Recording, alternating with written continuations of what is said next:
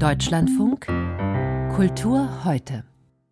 Nach Sachsen-Anhalt. Ihr Tor zum Harz, so der Werbeslogan von Halberstadt. Eine Kreisstadt, ehemaliger Bischofssitz und kulturell ist Halberstadt auch international in Erscheinung getreten 2001, als dort nämlich in einer Kirche das berühmte John Cage Orgelprojekt gestartet wurde, das mit 639 Jahren am längsten dauernde Musikstück der Welt. Alle paar Jahre findet dort ein Klangwechsel statt, zuletzt am 5. Februar. Außerdem hat Halberstadt einen berühmten Sohn.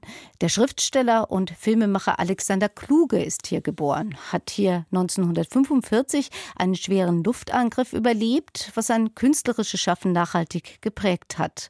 Und bis heute fühlt sich der Wahlmünchner seiner Geburtsstadt eng verbunden.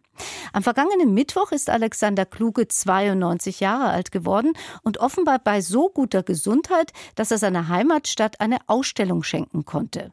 Sogar künstliche Intelligenz setzt er da ein und das alles über die Aufklärung, ein Thema, das derzeit ja besonders aktuell erscheint. Unser Landeskorrespondent Niklas Ottersbach war dort. Die Aufklärung als unvollendete Baustelle. So blickt der Filmemacher und Autor Alexander Kluge auf die Epoche. Und so sieht das dann in Halberstadt aus. Eine künstliche Intelligenz erschafft im Auftrag von Kluge eine Autobahn im Schachbrettmuster, zwischendrin einige Bäume, im Hintergrund die Hochhäuser einer Großstadt. Der 92-Jährige hat mit einem Text zu Bildgenerator eine ganze Ausstellung komponiert. Der Reiz der KI, Anders als seine Filmkamera sagt Kluge, zeige sie nicht, was ist, sondern was sein könnte. Ich denke nicht, dass die intelligent ist. Sie hat aber eine größere Aufmerksamkeit, als ich sie aufbringe. Die hat zum Schluss aus Gier nach Einzelheiten mehr gesehen, ja, als ich kenne. Und deswegen ist sie zum Kommentieren und für die Bildung des Konjunktivs von Bildern so gut. Und so experimentiert Universalgeist kluge mit historischen Figuren und Objekten, versetzt die Freiheitsstatue mit der KI nach Asien, wo sie nicht nur eine Fackel, sondern auch noch ein zweites Feuer in der bloßen Hand trägt. Ein weiteres Motiv Friedrich II., der alte Fritz, der sein Gesicht nicht leiden konnte und sich Zeit seines Erwachsenenlebens nicht realitätsgetreu malen ließ. Kluge versucht mit Hilfe von Kinderbildern und Totenmaske sein echtes Gesicht zu ergründen oder besser gesagt, das Gesicht, das die künstliche Intelligenz für möglich hält. Ute Pott, Museumsdirektorin im Gleimhaus, hat mit Alexander Kluge die Ausstellung über Videokonferenzen kuratiert. Wir haben ein Bild, da haben wir lange diskutiert und ich habe ihn gefragt, na, die wievielte Fassung ist es denn? Und er sagte, na, die 36. ungefähr. Ähm, das heißt, es ist natürlich auch das wieder ein Dialogprozess zwischen ihm und der Technik. Licht, Wolken, Blitze, alles im Halberstädter Gleimhaus zu sehen, Motive der Aufklärung der unvollendeten Baustelle aus dem 18. Jahrhundert. Alexander Kluge sagt, wir haben das Feuer 500 Mal erfunden und wieder vergessen. Der Chronist der Gefühle, so eines seiner Bücher, appelliert an die Aufklärung der Herzen. Und die Ratio alleine ja, ist zu schwach. Was hat sie 1933 bewirkt? Ja? Äh, was hat sie in vielen anderen Katastrophen, Verrücktheiten unserer Welt bewirkt? Und sie muss eine ganz stark verkoppelt werden mit den inneren Kräften, die wir haben, der Emotionen. Auch Kriege lassen sich aus kluges Sicht nicht mit dem Verstand lösen, schon gar nicht mit der Moral, sondern zum Beispiel über die Haut.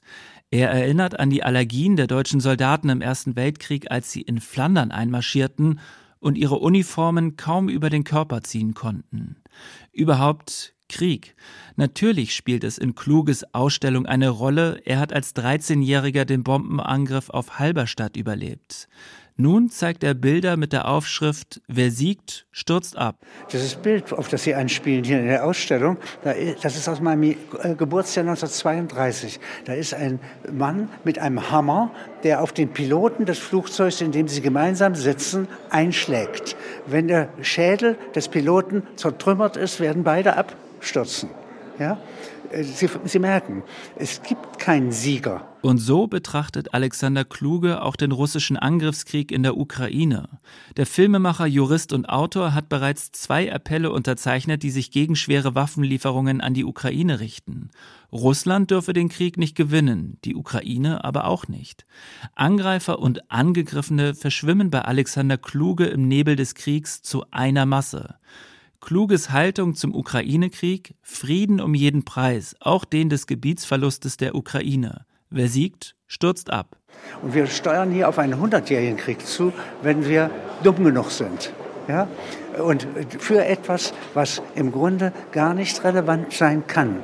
Denn die Krim gehört sich selbst. Krieg als Dämon, so sieht es der 92-jährige Alexander Kluge, der den Zweiten Weltkrieg selbst erlebt hat und danach die Wirtschaftswunderjahre in Westdeutschland. Seine Heimatstadt Halberstadt trägt er immer im Herzen und wird mit ihr nun eine Ausstellung. Die Spielwiese Künstliche Intelligenz passt in diesem Sinne gut zum Ausstellungsort, hat doch Alexander Kluge sowohl das Spielen als auch das Fühlen in Halberstadt gelernt. Und das Experiment KI und Kluge, ja, es eröffnet neue Perspektiven. Etwa wenn der Kriegsgott Mars aus der römischen Mythologie mit dem Drohnenkrieg des 21. Jahrhunderts kombiniert wird. Es sind düstere Welten, die Kluge mit der KI entwickelt hat. Der 92-Jährige hat mit seinem Ping-Pong mit der künstlichen Intelligenz eine sehenswerte Werkschau abgeliefert.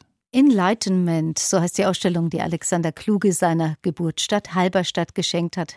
Das war ein Beitrag von Niklas Ottersbach.